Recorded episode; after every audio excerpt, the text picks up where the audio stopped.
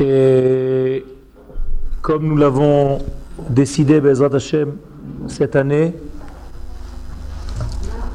nous allons essayer de consacrer les cours que nous avons ensemble, qui sont un tout petit peu diminués au niveau de, de la fréquence, à cause de, ou grâce, et j'ai beaucoup de shiurim dans la journée, beaucoup plus que les années précédentes, notamment au Machon Meir, dans des écoles qui se sont ouvertes dans de certains yishuvim, où j'enseigne l'art et, et la émouna en même temps. Donc il y a beaucoup d'activités en plus de, mes activités personnelles, donc c'est très très très complet. nous avons décidé de faire un cours sur les mois de l'année. Donc chaque mois, avec euh, la, euh, la notion du mois, qu'est-ce qui prédomine pendant le mois, et essayer de voir l'énergie qui circule pour nous aider à nous donner des kélim, des instruments à vivre différemment les mois de l'année. Nous avons déjà dit dans des cours précédents, mais on le répète comme si c'était nouveau. Donc même s'il y a quelques répétitions, ce n'est pas grave. C'est pour renforcer euh, la connaissance des choses. Chaque mois de l'année a une couleur, a une force différente. Chaque mois de l'année a son énergie propre. Et Akadosh a créé le monde de telle manière qu'il y ait en fait une spirale qui n'est pas un cercle du temps et non pas une ligne droite au niveau du temps, mais un cercle qui suit en fait une ligne droite, donc une spirale, un cercle et une droite mélangée. Nous avons déjà expliqué la notion de Igulim et de Yosher au niveau de la Kabbalah, c'est-à-dire de la forme circulaire de la vie et de la forme rectiligne. Nous allons avoir, Bezat Hashem, sûrement l'occasion d'y revenir. Mais Akadosh Baruch Hu a créé le monde de telle manière que les mois en fait reviennent, que les temps reviennent, que les zmanim reviennent, mais jamais au même point dans lequel ils étaient l'année précédente. C'est-à-dire qu'à chaque fois, à chaque année, nous sommes dans un degré supérieur, automatiquement supérieur, jamais inférieur, parce que vous allez me dire peut-être que c'est descendu. Ça ne peut pas descendre. Le judaïsme est tellement optimiste qu'il dit que nous nous approchons sans arrêt de la Géoula, donc nous allons que dans une seule direction, dans la direction ascendante, celle qui monte vers la lumière divine. Quand je dis monter, ce n'est pas qu'on est en train de quitter la terre pour monter dans des sphères supérieures physiquement parlant, mais je veux dire par là qu'il y a une lumière supplémentaire qui n'était pas l'année précédente, qui apparaît l'année qui vient. Et chaque année, nous avons une lumière supplémentaire qui en fait la somme de toute la lumière messianique que le monde doit connaître bientôt, Bezrat Hashem. Vous savez qu'aujourd'hui, ceux qui ne le savaient pas, euh, il y a eu la première réunion du Sanhedrin à Tveria. Je vous l'avais annoncé il y a un mois pour ceux qui étaient au dernier cours à Emouna, que le Sanhedrin allait se remettre en place cette année. Bezrat Hashem, donc c'est quelque chose d'incroyable jusqu'à aujourd'hui, on n'y croit toujours pas. Et pourtant, aujourd'hui, il a eu la première réunion du Sanhedrin qui est en train de se placer. Le Rambam dit que la Géoula va venir après la mise en place du Sanhedrin. Donc on est vraiment dans une situation, dans une époque, il faut savoir que depuis 2000 ans, il n'y a pas de Sanhedrin. C'est quelque chose d'extraordinaire qui est en train de se passer. Alors on n'est peut-être pas encore au niveau du Sanhedrin, comme on peut l'imaginer du temps de la Gemara et de la Mishnah, mais toujours est-il que nous sommes dans un chemin et un chemin qui est en train de se construire. Je reviens à notre Inyan, tout ça pour dire que les années passent mais ne se ressemblent pas. Nous sommes toujours dans un, une continuelle ascension et une direction qui nous amène vers ce dévoilement de lumière. Et chaque année, cette lumière supplémentaire nous amène, apporte avec elle, en fait, une parcelle de la lumière globale d'Akadosh Baruch de son dévoilement sur terre. Nous avons lu la semaine dernière la paracha de Bereshit. Et dans la paracha de Bereshit, l'un des récits, c'est la création des astres. Hameorot, Hagdolim, les grands astres, les étoiles, le ciel, avec toute cette carte immense et infinie de signes, de signaux qui en fait viennent nous donner une leçon pour nous dans ce monde d'en bas. Quand on appelle le monde d'en bas, c'est le monde dans lequel nous sommes. Il y a un Teilim qui nous résume ce que je viens de dire. Teilim 19. Hashamaim mesaprim kevod el. Le ciel nous raconte la force du kavod, l'honneur de Dieu. Autrement dit, le ciel est là pour nous raconter quelque chose. Le ciel nous parle. Le ciel nous émet une émission que nous devons savoir lire. Exactement comme les grains de beauté sur la peau d'un homme ou d'une femme. Ces grains de beauté sont des étoiles et les plissures de sa peau sont des étoiles et des formes et des messages que la personne émet. N'a pas besoin de parler, c'est bien si elle parle, mais si elle ne parle pas, on peut voir en elle, hein, dans cette personne, tout ce qui se passe dans sa vie, condition de savoir lire dans ses secrets.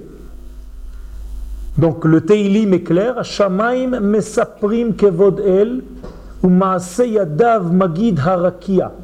Tout ce qu'Akadosh Baruch fait, l'acte des mains de Dieu, magid harakia, le ciel nous le dit. Je peux voir le ciel et savoir ce que Akadosh Baruch fait et comment il le fait. Est-ce qu'il est en train de faire Kamouvan, bien entendu, au niveau humain, et avec toute l'humilité que cela comporte. Donc l'astrologie, c'est en fait la sagesse des astres. En grec, astro, l'astre, logos, étude. L'étude des astres.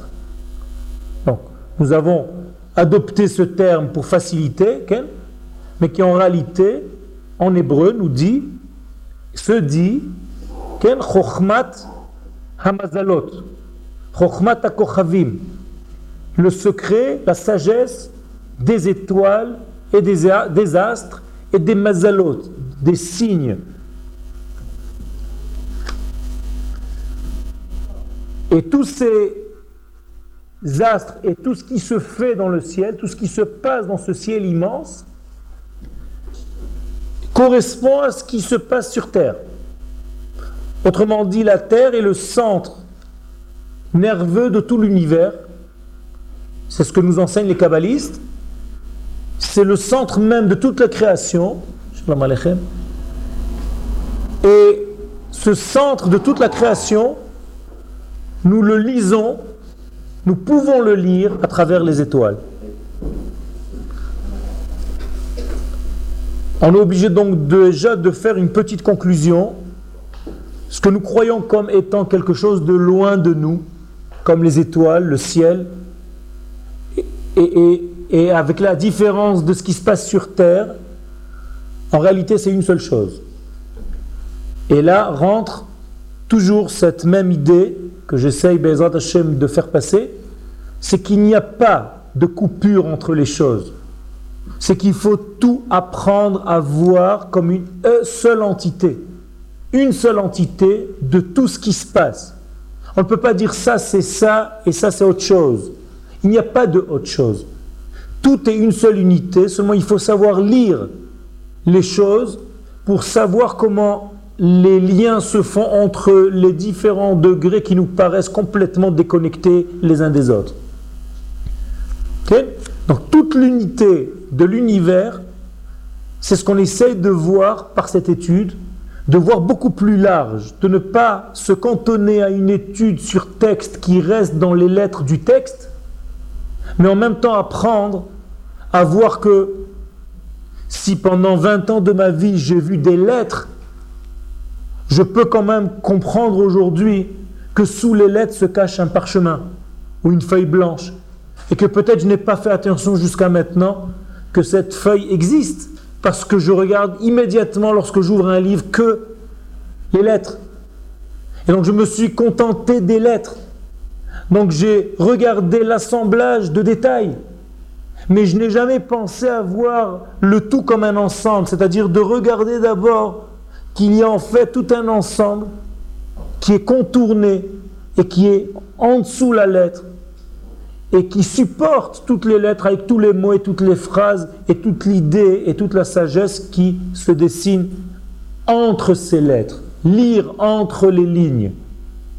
Nous lisons pas seulement entre les lignes, mais entre les lettres. Et dans les lettres, dans le blanc des lettres, comme si on regardait quelqu'un dans le blanc des yeux. En français, ça ne veut rien dire. C'est-à-dire qu'on ne fait rien. En hébreu, on fait tout. Quand on regarde quelqu'un dans le blanc des yeux, c'est qu'on a compris pas seulement le noir des yeux, ce qu'il est en train de dire maintenant, mais tout ce qu'il n'a pas dit et tout ce qu'il est. Donc il y a un lien continuel entre ce qui nous dépasse, entre ce qui se fait en haut et notre monde matériel, notre monde gashmi, où la matière domine. Lorsque le roi David était roi, la sagesse des étoiles s'est répandue d'une manière très grande dans le monde. Il y a marqué dans le livre Hayamim, les paroles des jours, je traduis textuellement, d'Ivrei Hayamim Aleph, au verset 12, qu'il y avait une tribu en Israël qui s'est spécialisée dans cette étude. Cette tribu s'appelle Issachar. Et dit le texte là-bas, dans Divrei Ayamim, bina Parmi les enfants d'Issachar, il il y avait des gens, des hommes, qui avaient le da'at, la connexion, pas la connaissance seulement, la connexion, le savoir relié. Bina, au niveau du discernement, les en ce qui concerne les temps. Autrement dit, je traduis d'une manière simple, des hommes qui savaient par rapport aux combinaisons célestes ce qui est en train de se passer dans le temps. Ce sont des secrets. Ce n'est pas donné à tout le monde, c'est une étude profonde. Je vais vous donner juste un exemple. Aujourd'hui, maintenant, tout de suite. Il est 8h20. La nuit est tombée vers 5h30. Sachez qu'aujourd'hui, à 5h30, il s'est passé quelque chose qui ne s'est pas passé depuis 88 ans. Seulement, pas tout le monde le sait. Ce n'est pas dit dans les informations. Il y a quelque chose de très spécial qui s'est passé ce Rosh Chodesh qui se passe tous les 88 ans. Il y a au niveau des astres, je n'ai pas rentré maintenant dans tous les détails, le début du molade de la lune à telle et telle heure, hein, ça change tout. Et si le molade était à telle, telle, heure de la journée, il s'est passé quelque chose, tout simplement sans vous compliquer, parce que c'est déjà une étude et on rentre là-dedans dans des ignanimes que je n'ai pas l'intention, entre guillemets, de développer trop dans cette, ce cours, mais donner une idée générale pour qu'on puisse avoir quelque chose en main lorsqu'on sort du cours et pas avoir un cours d'astrologie. Mais sachez qu'il y a un siman extraordinaire d'un grand chesed, d'une grande lumière de bénédiction qui est arrivé sur terre aujourd'hui, il y a deux heures, trois heures. C'est un, un siman de Rachamim qu'Akadosh Baruch nous a envoyé et les kabbalistes on parle, sans rentrer dans les détails maintenant, j'essaierai tout doucement de faire passer le message d'une manière douce et accessible. Bezrat Hashem. La même chose, mais dans un autre degré, c'est-à-dire à, un étage plus bas, à quelques étages plus bas. La conséquence, justement, c'est pour ça que je ne veux pas trop entrer, il va y avoir une accélération. Bah voilà. Il y a une accélération des choses. Demain, c'est déjà maintenant. Demain, c'est maintenant. C'est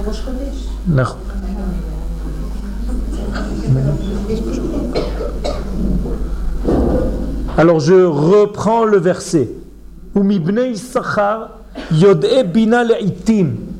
Des enfants d'Issachar connaissaient, avaient la connexion, le savoir, faire la combinaison des temps, de ce qui se passe dans le temple d'Araba. La date Maïe et Israël, regardez comment dit le verset, pour savoir ce qui va se faire concernant Israël.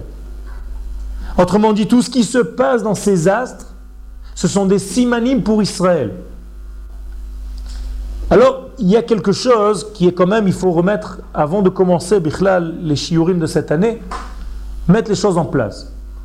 D'abord, il y aura plus ou moins deux cours en hébreu qui vont suivre.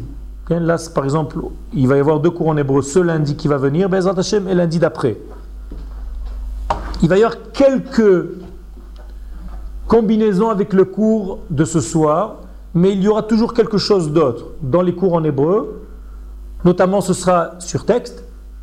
Et en plus de ça, il y aura d'autres notions, peut-être un petit peu plus poussées, concernant toujours le thème principal, c'est le temps.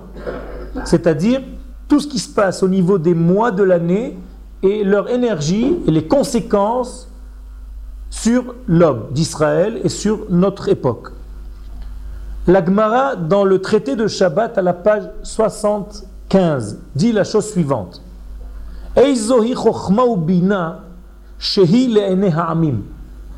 Quelle est la sagesse et le discernement, Chokhma et qui les deux ensemble forment le Da'at?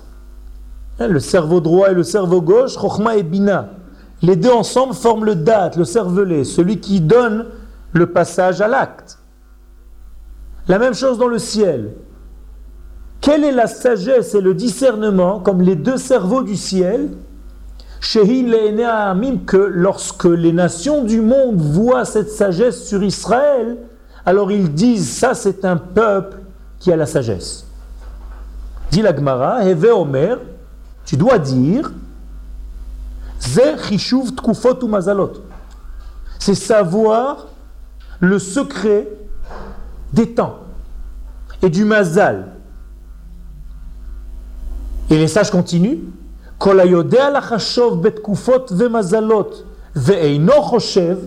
Tout celui qui sait faire ça, parce qu'il faut savoir, c'est un travail extraordinaire. Je ne suis pas en train de parler de l'astrologie goy. Je suis en train de parler de l'astrologie kabbalistique. De la Kabbalah. Celui qui sait faire ça et qui ne le fait pas, Alav Omer Akatouv, il est écrit sur lui, Vet Poal Lohibit. Il n'a pas su voir l'action de Dieu dans sa vie et dans ce monde. Apparemment, on doit s'efforcer de savoir. Mais, d'un autre côté, les sages sont sortis d'une manière très virulente et se sont battus, ont combattu toutes les superstitions qui se sont placées, greffées autour de ça. Parce que savoir le vrai sens, le vrai secret du temps, c'est une chose. Mais les gens qui ne savent pas et qui grèvent, qui rajoutent plein de choses autour, comme si ça faisait partie de cette sagesse, et en réalité il s'agit que de superstitions et de choses vaines, ça c'est assourd. Donc vous voyez qu'il y a une corde très sensible et ça marche sur un fil. On est où dans le Kodesh dans ce domaine Ou Chaz Shalom on peut tomber de l'autre côté? Rabbi Yochanan dit En mazal Israël. Israël n'a pas de mazal. Qu'est-ce que ça veut dire? Et il cite un verset chez Nehemar Beirmia 32, Jérémie, au chapitre 32, Ko Amar Hashem, ainsi a dit Dieu. Et derech goim al tilmedu. N'allez pas prendre les chemins des nations du monde. Hein, Madame Soleil. Ou Et regardez jusqu'où va Jérémie. N'ayez pas peur des signaux qui viennent du ciel. Parce que en réalité, c'est ça le Inyan. C'est qu'on peut tomber dans une avodazara qui en fait, l'étoile même fait peur à l'homme. Et on lui dit par exemple aujourd'hui, tu as telle et telle énergie, tu dois rester au lit. Il vaut mieux que tu sortes pas. J'aurais dû ne pas sortir aujourd'hui. Et on connaît ces expressions. C'était un jour, elle a bien dit à la radio ce matin qu'il fallait pas les signes machin, les trucs comme ça. Les gens qui suivent ça, en réalité ne servent plus Dieu, ils servent l'étoile. En hébreu, c'est un terme très simple, Oved Kochavim. C'est de la Avodazara. Il sert l'étoile. L'étoile lui fait peur. Et, ce que l'émission qui est donnée par l'étoile lui fait peur. Donc elle ne sort pas, elle ne fait pas. Et donc le verset de Jérémie continue, qui est Goïmem, parce que les Goïm ont peur de cela. Et toi, tu ne dois pas avoir peur de ça. Et c'est pour ça que Rabbi Yochanan dit En Mazal Israël, dans deux sens. Ou n'aie pas peur, ne rentre pas dans ce Mazal parce qu'il n'existe pas pour toi. Mais en réalité, qu'est-ce qu'il est en train de dire Rabbi Yochanan? Tu sais quoi? Tu sais où est ton Mazal? C'est En.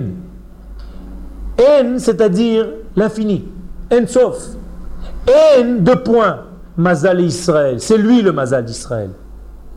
N'aie pas peur des étoiles, tu as quelqu'un qui est au-dessus des étoiles car il les a créées lui-même. Donc tu dois être avec lui et pas sous ses astres. Donc l'homme ou la femme qui rentre dans une vie remplie d'inquiétude, de peur, de l'emplacement des étoiles et des astres, en réalité sortent du chemin de la Torah. Et les Chachamim concluent Utshuva utfila utzdaka ma'avirim et hagzera. Même s'il y a une gzera, et nous allons voir tout de suite, dans quelques temps, Bezrat Hashem, que il y a une influence, elle existe, elle est là, elle a été créée. Mais pour qui? Et comment? Ça, c'est une autre chose. On verra comment, pour ceux qui sont soumis ou ceux qui sont au-dessus. Malgré tout, les sages concluent, pour sortir d'un décret que les astres montrent, il y a trois choses. Teshuvah, donc dans la notion la plus profonde qu'on puisse dire concernant la tchouva. Je ne suis pas en train de parler seulement d'un déguisement extérieur. Je suis en train de parler d'un retour, d'une réponse, teshuva, d'un retour vers sa source, vers moi-même, vers mon identité la plus vraie. Autrement dit, je suis en train de parler d'un retour vers le début de ma vie, donc ma racine. Ça, ça peut me faire changer complètement, même si un décret est là. Pourquoi? Parce que je dépasse la notion du décret. Parce que je suis remonté au-dessus de tout pour aller vers la source. Ou tfila, la même chose. La tfila, sa traduction, ce n'est pas prière, mais c'est lien. La tfila est un lien donc lorsque je me relie, je suis en fait en connexion avec ma source. Donc c'est la même notion que la teshuva. Donc je suis en train de revenir vers ma source, donc je suis passé au-dessus des astres. Donc ce n'est plus l'astre qui me domine, c'est moi qui domine l'astre. Lorsqu'Abraham Avinu est né sous une influence astrale qui ne pouvait pas lui donner d'enfant, Akadosh Baruch lui enseigne, et par là même, il nous enseigne comment il faut faire. Tu n'as pas d'enfant, c'est marqué dans tes étoiles, tu ne pourras jamais avoir d'enfant. Alors qu'est-ce que je fais? Eh, Je vais t'apprendre la combine. Ok? C'est. Akadosh Baruch prend Abraham et le fait sortir dehors. Alors ceux qui lisent le pshat, le sens simple de la Torah, ils ont l'impression qu'Akadosh Baruch a pris Abraham par la taille ou par la nuque et il dit Viens, mon ami, on va sortir, on va se balader dans une petite balade nocturne. Les kabbalistes nous disent Il n'en est rien.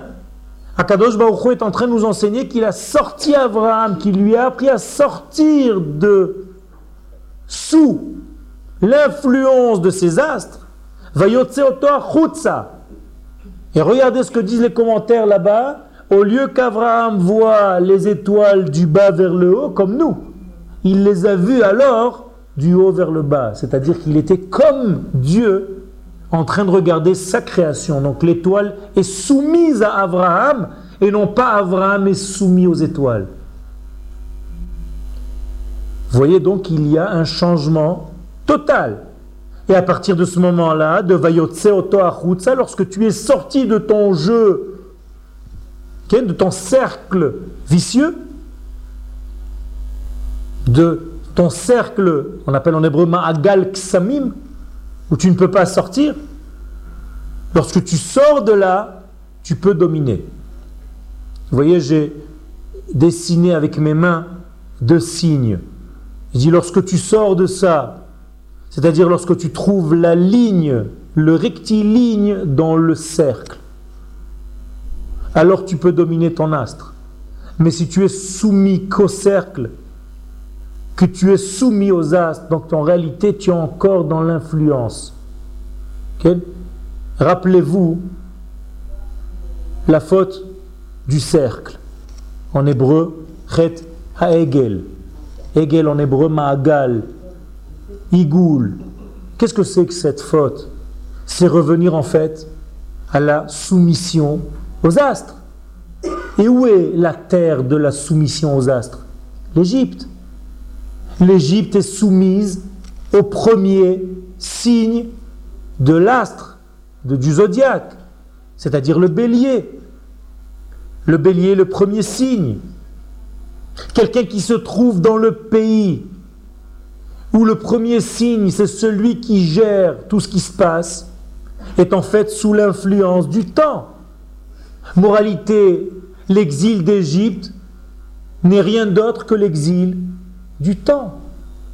Donc ils sont en exil au niveau du temps. Les hommes de l'exil d'Égypte, ce sont les hommes qui, même aujourd'hui, te disent toute la journée, je n'ai pas le temps. Ce sont des exilés en Égypte. Et sortir de cet exil d'Égypte, c'est se déconnecter de ce bélier. Mais lorsqu'on sort de l'influence du bélier et que Paro nous dit, regardez, vous avez un astre rouge en face des yeux. Il a nommé une étoile rouge qui est en réalité la planète Mars, en disant, regardez, le mal est devant vous. on avait où la possibilité d'être soumis à cet astre, donc de voir des guerres et du sang et de la mort, ou alors de transformer tout ça en sang de vie. C'est ce que Moshe enseigne aux enfants d'Israël en faisant la Brit Mila. Et donc il dit à Paro, tu as raison. Regarde la planète Mars, c'est le sang de tous les bébés d'Israël qui sont en train de donner la vie, on est en train de les circoncire. Donc l'astre a été dominé. Il existe, il y a une influence, mais on est en train d'utiliser cette influence comme moi j'ai envie, comme moi je veux. Pas comme l'astre m'indique apparemment quelque chose de définitif, de bouclé où tu ne peux plus sortir. Donc moralité, on peut dominer, mais si on tombe une fois de plus dans la faute, on revient au veau. Donc toujours dans la même racine, c'est-à-dire on revient au degré du temps, c'est-à-dire au degré de l'as. Donc c'est comme si on revenait en Égypte. C'est pas par hasard que lorsqu'on tombe dans cette faute, en réalité, on perd toutes les énergies qu'on avait acquises entre-temps. Et on revient comme dans une notion d'Égypte. Conclusion. Trois choses peuvent nous sortir. Tchouva. Donc les enfants d'Israël font tchouva en quittant l'Égypte parce qu'ils sont en train d'aller vers Israël. Première tchouva, c'est de venir habiter cette terre. En passant, on reçoit des mochim, de la Torah, mais on vient habiter cette terre, donc on sort de l'influence d'Égypte pour rentrer dans une autre influence. On est toujours esclave de quelqu'un, sachez-le. Mais nous, en Israël, nous avons choisi d'être les serviteurs d'Akadosh au lieu d'être les serviteurs des étoiles. Car apparemment, tu n'as pas trop de choix, tu as que ces deux. Ou tu es soumis aux astres, ou tu es soumis à Akadosh Et je vous donne déjà une partie de la réponse de tout à l'heure, c'est-à-dire que les astres existent pour ceux qui sont encore soumis à eux. Mais les astres n'existent plus ou existent, mais je les domine à condition que je sois soumis à Kadosh Baruch seul. Troisième chose qui nous enlève, c'est tzedaka. La tzedaka change le mazal de l'homme. La fille de Rabbi Akiva, lorsqu'elle est née, les astrologues sont venus dire à Rabbi Akiva que sa fille allait mourir le jour de son mariage. Marqué comme ça dans la Gemara. Et Rabbi Akiva a gardé la chose dans sa tête et s'est fait du souci pendant toute sa vie. Et au moment du mariage de sa fille, il était à la soirée, il attendait. Le lendemain matin, il tape à sa porte et sa fille lui ouvre la porte. Ça va papa, je suis content, merci pour le mariage. Il dit, qu'est-ce que tu as fait ma fille? Pourquoi tu es encore en vie? Elle se pose la question, de quoi tu parles? Mais est-ce qu'il s'est passé quelque chose? Oui, il s'est passé quelque chose, mais bon, ça va quoi. Qu'est-ce qui s'est passé? Hier soir, quand je suis rentré pour me coucher, j'ai enlevé les bâtons qui tenaient mes cheveux. Je ne sais pas comment elles font les femmes, elles ont des, trucs. J'ai essayé, mais ça ne rentre pas. Et je les rentré, elles avaient comme un bas dans lequel elles rentraient ces épingles. Et en fait, elle avait percé un serpent qui était dans son armoire. Et ce serpent devait la tuer pendant la nuit. Et donc, elle a retiré l'aiguille le matin, elle a vu que le serpent est tombé, mort. Et Rabbi Akiva lui dit, mais, qu'est-ce que tu as fait pour ça? Comment, comment ça s'est passé? Il dit, je sais pas, raconte-moi ton mariage hier soir, j'y étais, mais j'ai pas tout vu. Est-ce qu'il s'est passé quelque chose d'extraordinaire? C'est-à-dire en dehors de l'ordinaire Je sais pas, peut-être, mais bon, j'aime pas trop en parler. Si, dis-moi. J'étais en train de manger. En fait, j'avais pas mangé, j'ai dansé. J'étais heureuse le jour de mon mariage. Et au moment où on m'a servi le plat, j'étais vraiment épuisé. Il fallait que je mange un tout petit peu. J'ai levé les yeux, j'ai vu un pauvre devant la porte. Je n'ai même pas réfléchi, j'ai pris mon plat, sans manger, j'ai été lui donner. Rabbi Akiva dit, Baruch Hashem. C'est ça que j'attendais. Je ne savais pas ce que c'était, mais c'est ça. Asit biti venitzalt. Tu as fait un acte de tzedaka et tu as été sauvé. Parce que tu as sauvé quelqu'un de la mort. Mida keneged mida, même quelque chose qui était vrai. C'est pour ça que je me faisais du souci. Maintenant, je vais te raconter ce que les astrologues m'avaient dit lorsque tu étais né. Et c'était vrai. Tout s'est annulé par rapport à cette simcha. Le jour où toi, tu étais la reine et tu aurais pu te dire, bon, enfin, quelque chose me revient, laissez-moi tranquille, j'ai le droit de manger cinq minutes tu t'es levé et tu as donné ton plat à quelqu'un d'autre, ce jour-là, tu as changé, tu as transformé ta vie, donc l'ast n'a plus d'influence sur toi. Donc, gzera. Chuvat, filat, daka. Donc, toutes ces trois choses ramènent l'homme à sa source, en fait. Avant la dispersion, avant l'ouverture, lorsqu'il revient à son aleph, avant qu'il soit dans son bête, je parle en code, vous comprenez maintenant. L'homme est au départ dans son aleph, dans son unité. Lorsqu'il s'éloigne de son unité, il est dans sa dispersion, il est dans sa pluralité. Le monde a été créé ainsi, du aleph vers le bête, vous vous rappelez. Moralité, lorsque l'homme fait tchouva, ou lorsque l'homme fait une tfila, ou lorsque l'homme fait une tzedaka, il revient son aleph. Et donc lorsqu'il revient sans Aleph, l'influence des astres n'est plus parce que les astres sont placés dans le bête et pas dans le Aleph. Dans la création du monde, pas dans l'unité divine. Et c'est pour ça que le temps n'existe pas chez lui. Et quelle est la preuve? Le verset dit clairement Ani Hashem Loshaniti. Chez moi, le changement n'existe pas. Pourquoi le changement n'existe pas? Parce que le 2 n'existe pas. Loshaniti, Loshnaim. Chez moi, je suis dans le 1. Si toi, l'homme, tu arrives à sortir de temps en temps de ton 2 de ton monde de dualité pour revenir dans ton monde de l'unité, tu peux me ressembler. Et donc tu vas dépasser les astres qui devaient peut-être influencer ta vie.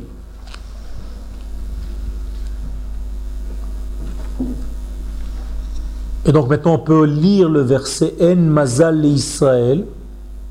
On n'a pas encore commencé le cours, hein, c'est juste une. pour savoir de quoi on parle cette année, Bezrat Hashem. En Mazal Israël. Maintenant vous pouvez lire la chose avec un autre regard. En Mazal, il n'y a pas de Mazal pour seulement pour celui qui a atteint le degré Israël. Il n'y a pas marqué En Mazal la Yehudi il n'y a pas de mazal pour un juif. En mazal Israël, il faut d'abord mériter le degré d'Israël lorsqu'on pourra dire de toi que tu es Israël. Alors là, le mazal n'est plus pour toi. Et c'est En qui est ton mazal. En sauf.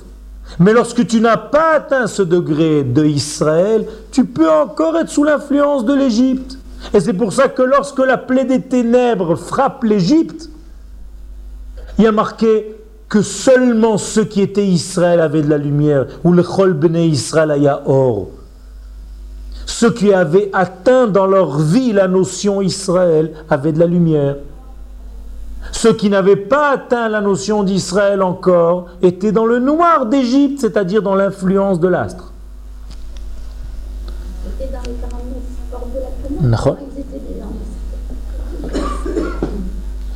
Certains d'entre eux avaient pu sortir et garder leur notion Israël. Je vous rappelle, Israël, afalpi shechata, Israël hu.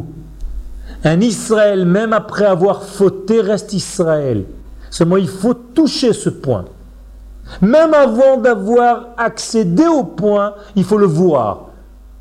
Autrement dit, même si dans cette salle, il y a autant de niveaux de Kdusha que d'êtres humains qui sont assis dans cette pièce, il suffit qu'on soit juste relié par le désir d'atteindre notre degré d'Israël que nous y sommes déjà.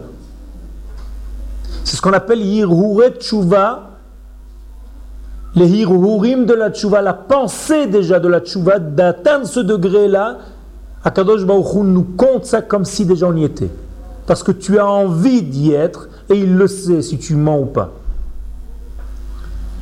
D'un autre côté, Rabbi Hanina nous dit, donc on revient aux astres, Mazal Markim. Le Mazal rend sage. Autrement dit, il y a des gens qui sont nés avec un Mazal qui leur a donné de la Chokhmah. Et Rabbi Hanina dit Mazal Ma'ashir. Il y a des gens qui sont nés dans un Mazal qui les rend riches. Et Rabbi Hanina dit Veyesh Mazal et Israël. Et il contredit. Il y a un Mazal pour Israël. Le Mazal existe. Vekashia. Donc nous sommes devant un problème.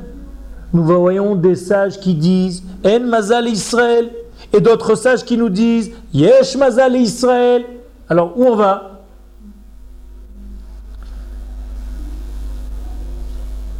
La réponse, elle vient dans une Mishnah qui n'a pas été écrite. Ça s'appelle une Braïta. Et une Mishnah qui est dehors. Cette Braïta se trouve dans Moed Katan, à la page 28. Aleph. Que dit la Mishnah là-bas? Bne chaye ou maisonné Bne chaye ou maisonné Qu'est-ce que ça veut dire Bne chaye ou maisonné Bne, les enfants? Chaye, la longévité de la vie? Ou maisonné, l'argent et la nourriture que tu auras, donc le nombre d'enfants, le nombre d'années que tu vivras et la nourriture que tu mangeras, donc ta parnassa? Lo bisrut talo yadavar, taliamilta, dit la Mishnah ça ne dépend pas de ton mérite. Et la taliamilta, ça dépend du mazal. Et les chachamim vont même jusqu'à dire Afilu sefer Torah shebaechal. Même le sefer Torah qui se trouve dans l'armoire, il dépend du mazal. C'est-à-dire que quand tu prends pour le lire, peut-être qu'il y a une faute, et c'est toi, quand tu montes à la Torah, que tu tombes sur cette faute-là, ou que cette faute-là te tombe sur toi.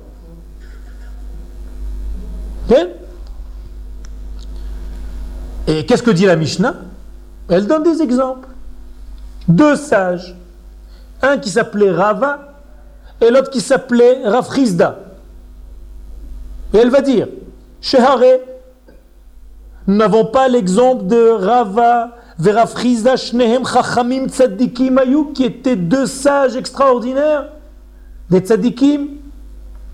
L'Ambrozot, malgré ça, Zemit Palel Veyarduk Shamim, l'un d'entre eux, lorsqu'il priait, la pluie arrivait, Vezemit Palel Velo Yarduk Shamim, et l'autre priait, on voyait rien.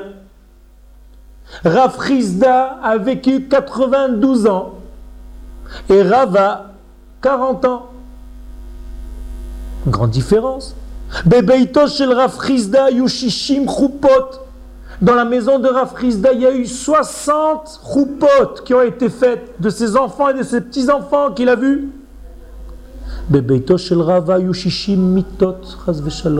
Dans la maison de Rava, il y a eu 60 morts deux sages, deux niveaux identiques apparemment, et deux vies différentes. Bebeito shel Rafrizda patsol et la clavim. Dans la maison de Rafrizda, il y a un peu de pain qui est jeté, du pain jeté pour des chiens, et même les chiens, ils n'en veulent pas, tellement ils ont. Il y en a trop. Dans la maison de Rava, pat seorim, il n'y a même pas du pain, il y a de l'orge. L'ivne Adam pour des hommes alors que c'est un, aliment pour les animaux. Et même ça on ne la trouve pas. C'est-à-dire, l'un était très riche et l'autre très pauvre. Donc on voit que nous sommes placés devant deux entités. Le temps existe, le mazal existe, c'est une preuve, c'est une réalité, mais nous avons la possibilité ou de sortir, ou de dominer, ou d'être soumis, d'être dominé par le temps. Ça veut dire qu'il y en a un qui est dominé Ça veut dire que les sages nous donnent ici un ordre de vie et quelque chose qui en réalité n'a rien changé à leur chokma, n'a rien changé à leur force au niveau de la tzitkout, mais il nous donne ici une leçon.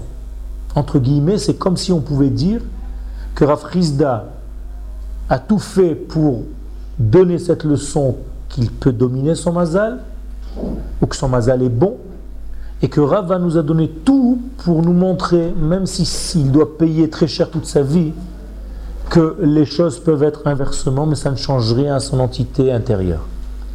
Qu'est-ce que ça veut dire exactement? On va le développer au fur et à mesure des shiurim. En attendant, il faut savoir donc que ces choses existent, que le temps existe, que le mazal existe, que les astres existent, mais que nous avons la possibilité de changer tout ça. Si ce changement est important,